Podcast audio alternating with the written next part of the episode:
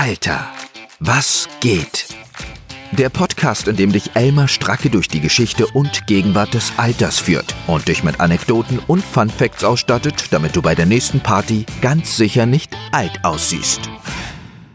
Herzlich willkommen bei einer neuen Folge von Alter, was geht? Beim letzten Mal haben wir uns mit dem schwierigen und äußerst distanzierten Verhältnis zwischen Jugend und Alter in antiken Sichtweise beschäftigt. Die beiden gingen nämlich nicht ineinander über, wie man manchmal denkt, sondern waren sehr deutlich getrennte Lebensphasen. Überhaupt hatte man sehr genaue Vorstellungen davon, wie lange Lebensphasen oder Lebensstufen dauern sollten und was man während dieser zu tun und zu unterlassen hatte. Allerdings folgten diese Lebensstufen einer etwas überraschenden Logik, denn nicht das Alter bestimmte die gesellschaftliche Rolle, sondern die gesellschaftliche Rolle bestimmte die zugeschriebene Altersphase. Außerdem haben wir das weibliche Alter in der Mythologie kennengelernt und in seiner Darstellung. Wir haben erfahren, warum Frauen grundsätzlich eher mit der Jugend und Männer mit dem Alter assoziiert wurden, weshalb der Ausdruck ey Alte vielleicht für viel Verwirrung gesorgt hätte. Unsere heutige Folge steht unter der fiktiven Schirmherrschaft des italienischen Dichters Dante, der vor ziemlich genau 700 Jahren und ein paar Tagen gestorben ist. Sein Hauptwerk, in welchem er gemeinsam mit dem römischen Dichter Vergil die Hölle und das Fegefeuer durchschreitet und ins Paradies gelangt, verbindet mit dem Namen die göttliche Komödie nämlich das, was wir uns heute angucken. Göttliches und Komödien.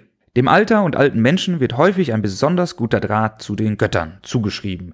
Zumindest in meiner Vorstellung sind Priesterinnen und Priester der Antike eher alt.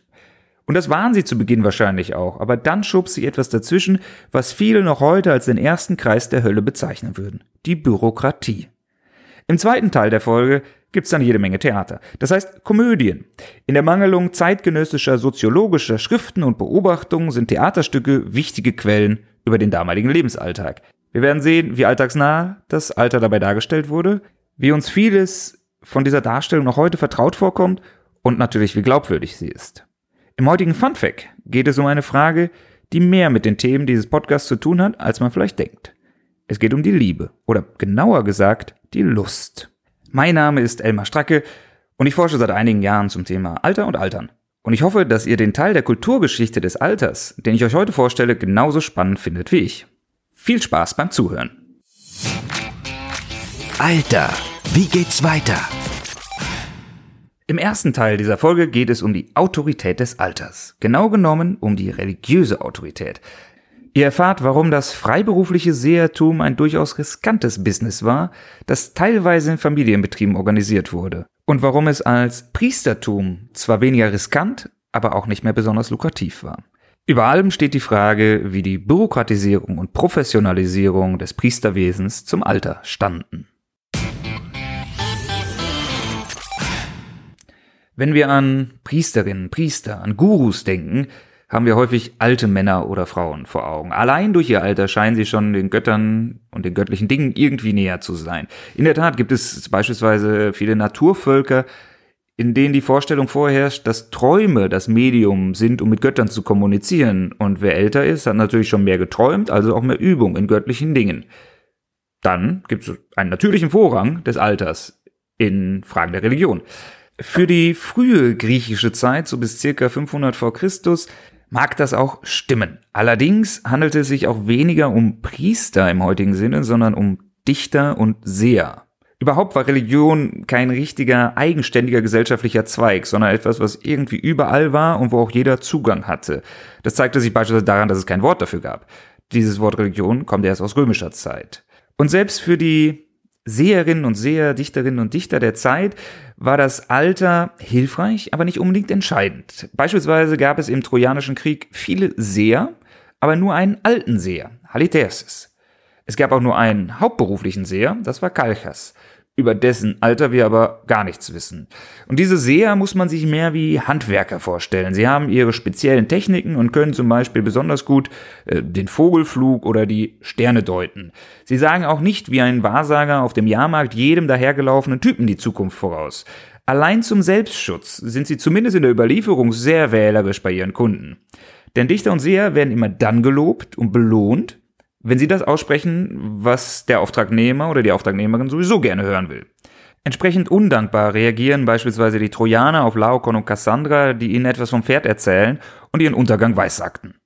Damit es nicht zu so ungewollten Differenzen kommt, hilft es häufig, wenn man sich Kunden sucht, deren Geschmack und Einstellung man gut kennt. Am einfachsten ist das bei solchen, die dem jeweiligen Seher oder Seherin sehr ähnlich sind. So ist Kalchas von Hause aus ein griechischer Held und bedeutender Krieger und sagt vornehmlich anderen Kriegern die Zukunft voraus. König Priamos wiederum befragt vornehmlich den Seher Helenus, der zufälligerweise auch Mitglied des Königshauses ist. Thinking out of the box war also gar nicht gefragt. Der berühmteste Seher der Antike war der blinde Seher Teiresias. Dieser begründet gar eine ganze Seher-Dynastie. Sowohl seine Tochter Manto als auch sein Enkel Mopsos führen das Familienunternehmen weiter. Und wenn die Sehergabe vererbt werden kann, ist das ein weiterer Hinweis darauf, dass ein hohes Alter keine entscheidende Qualifikation zu sein scheint. Nomen ist übrigens mal wieder Omen. Teiresias kommt von Teirea oder Terras, dem göttlichen Zeichen. Manto von Mantis, was schlichtweg Seher oder Seherin bedeutet. Über den Namen Mopsos wissen wir nicht viel. Aber vieles spricht dafür, dass er ein schlauer Hund war. Wenn der Guru, Seher oder Dichter seinem Schüler oder seiner Schülerin also immer wieder sagt, du bist zu jung und dir fehlt noch so viel Erfahrung, um mich zu ersetzen, könnte das ein eher vorgeschobener Grund sein. Vielleicht möchte der Guru seinen Arbeitsplatz womöglich einfach nicht vor der Rente verlieren und verzögert deswegen die Übergabe ein wenig. Dieser Trick funktioniert im antiken Griechenland aber nur zeitweilig, denn im 5. Jahrhundert vor Christus wandelt sich das Feld. Freischeifende Seher werden auch schon deshalb weniger wichtig, weil diese meist aus dem Adel stammen und dem Adel dienen, wie wir gesehen haben. Der Adel aber insgesamt an Bedeutung verlor. Noch entscheidender ist aber die Entdeckung der Bürokratie. Denn schon bald wird der Job des Sehers in das Berufsbild des Priesters überführt und dabei gleichzeitig professionalisiert wie demokratisiert. Die Bewerbungsprozesse werden formalisiert. Man sucht für Kult von Göttinnen, wie am Orakel von Delphi, meist Priesterinnen und für die von Göttern männliche Priester. Und diese Ämter sind in Athen seit Kleisthenes, also seit ca. 500 vor Christus, allen freien Bürgern zugänglich. Entweder werden sie gewählt oder per Los bestimmt, wobei das Amt meistens nur eine begrenzte Laufzeit hat, bevor der nächste an der Reihe ist. Man wäre gar nicht auf die Idee gekommen, dieses Priesteramt als eine Art Berufung zu verstehen, wie wir es beispielsweise aus dem Christentum kennen. Es war eben ein Job, der ausgefüllt werden musste, weil die Religion Zusammenhalt stiftete und dieser sehr wichtig war. Die Aufgabe galt auch nicht als besonders fordernd, weswegen sie nur eine geringe Vergütung erhielt. Wie in einem Teilzeitjob musste der Lebensunterhalt parallel anderswo bestritten werden.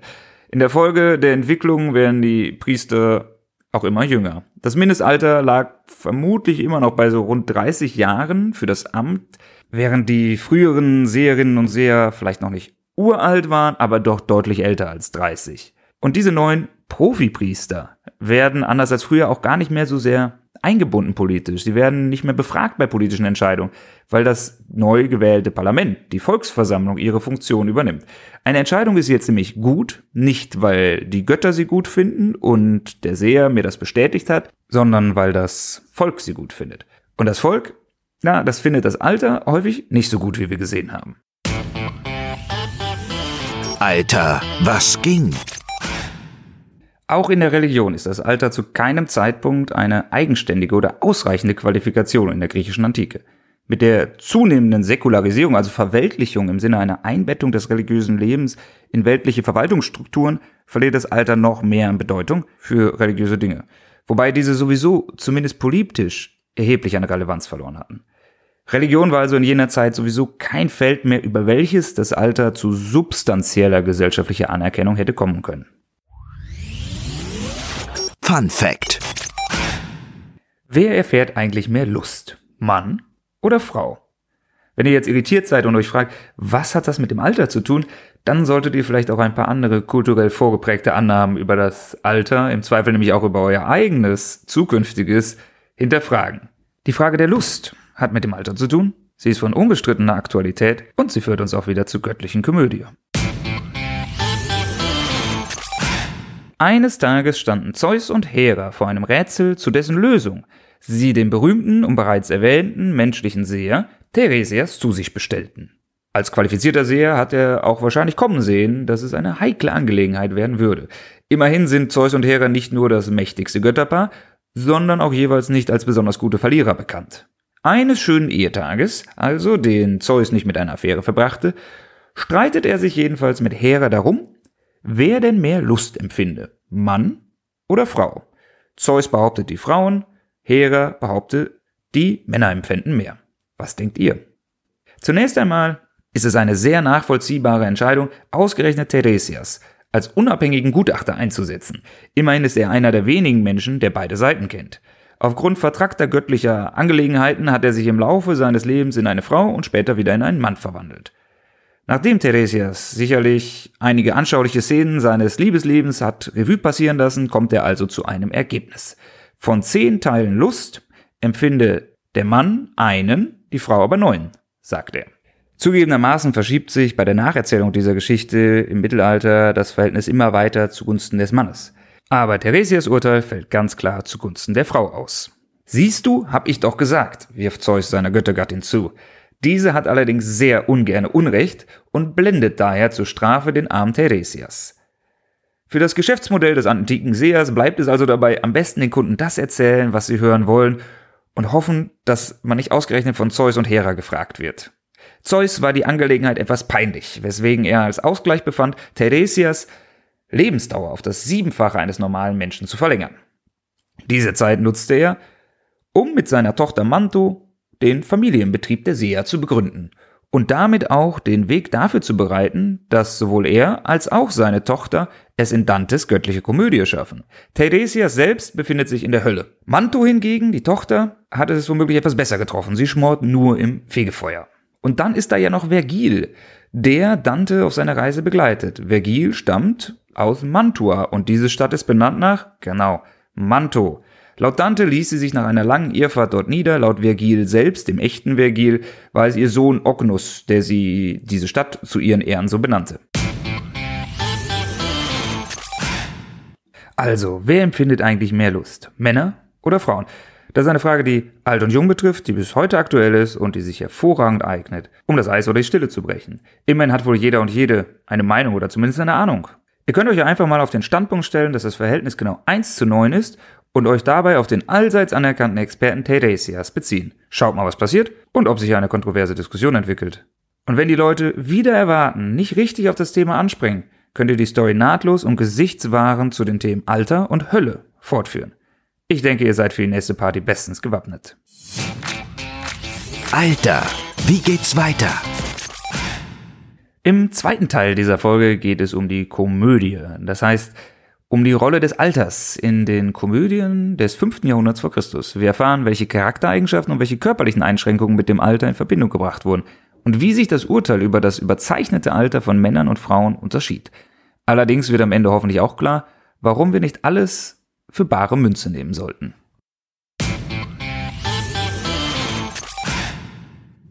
Einige der größten Werke der Weltliteratur wurden im antiken Griechenland verfasst. Sie enthalten dramatische Wendungen, tragische Enden und fantastische Charaktere.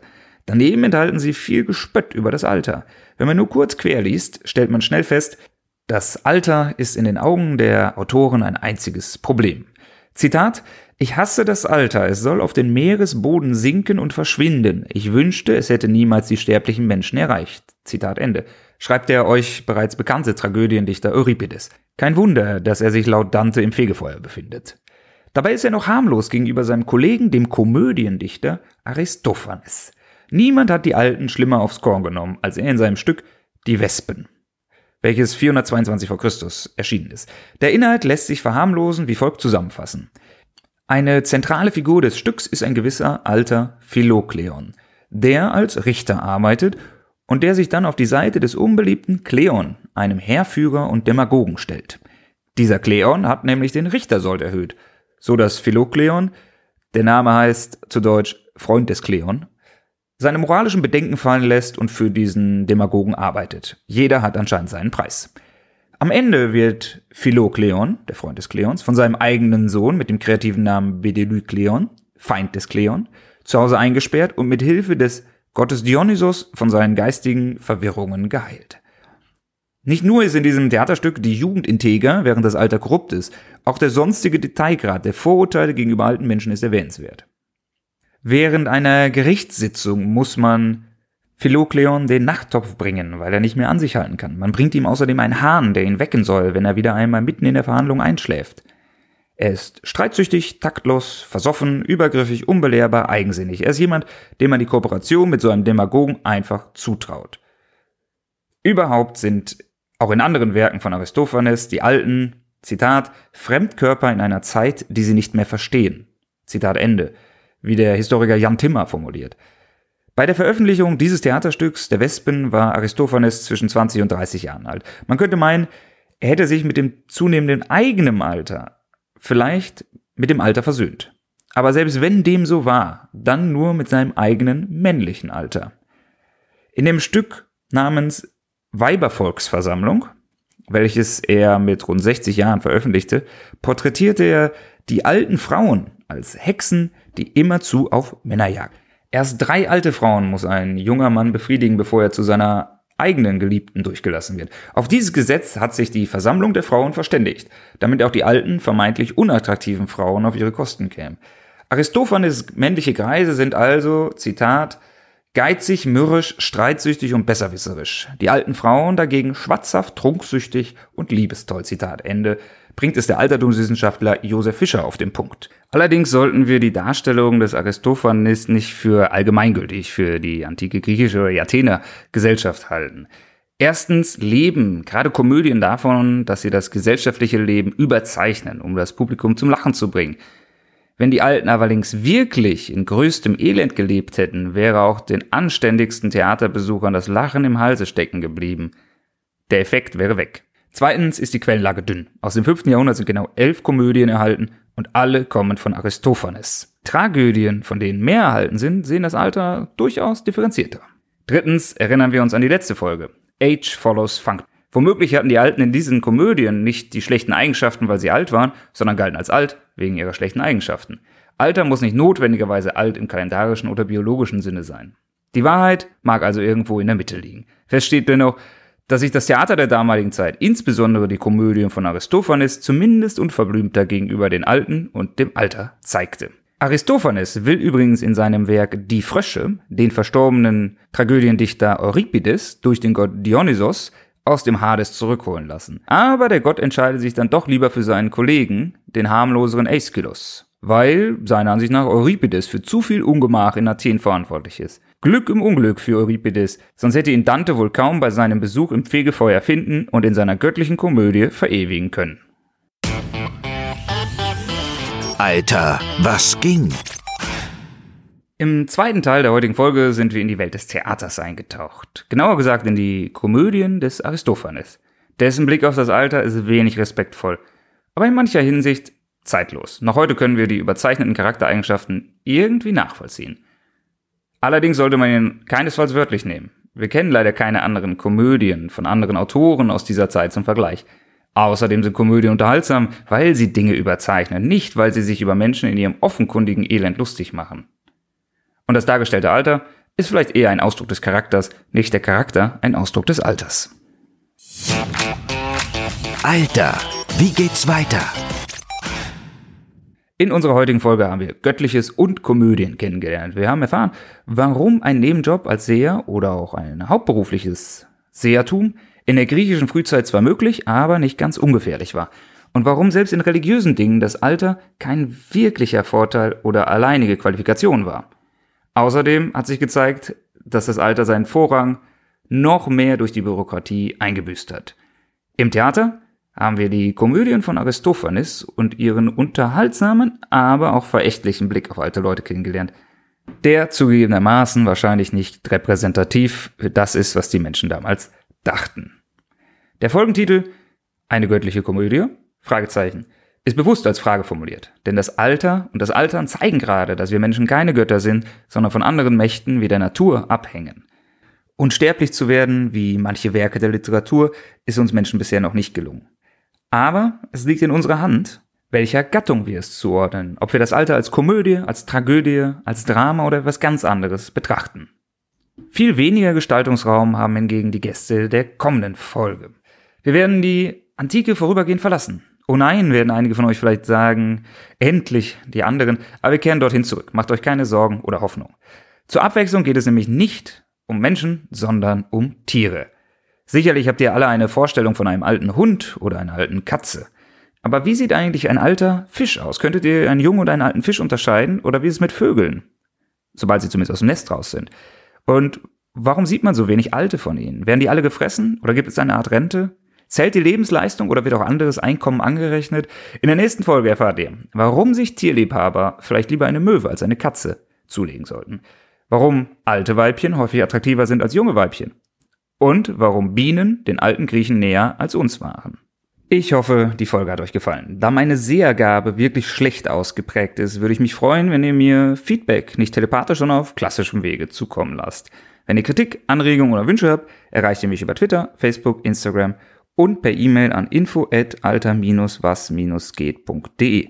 Falls ihr Lust hättet, eine Bewertung bei iTunes zu hinterlassen oder auf analogem Wege anderen von diesem Podcast zu erzählen, würde ich mich sehr freuen. Teiresias wüsste bereits, ob ihr wieder einschaltet. Ich hoffe es einfach mal und sage bis zum nächsten Mal. Das war Alter, was geht mit Elmar Stracke. Hoffentlich hören wir uns bald wieder in alter Frische.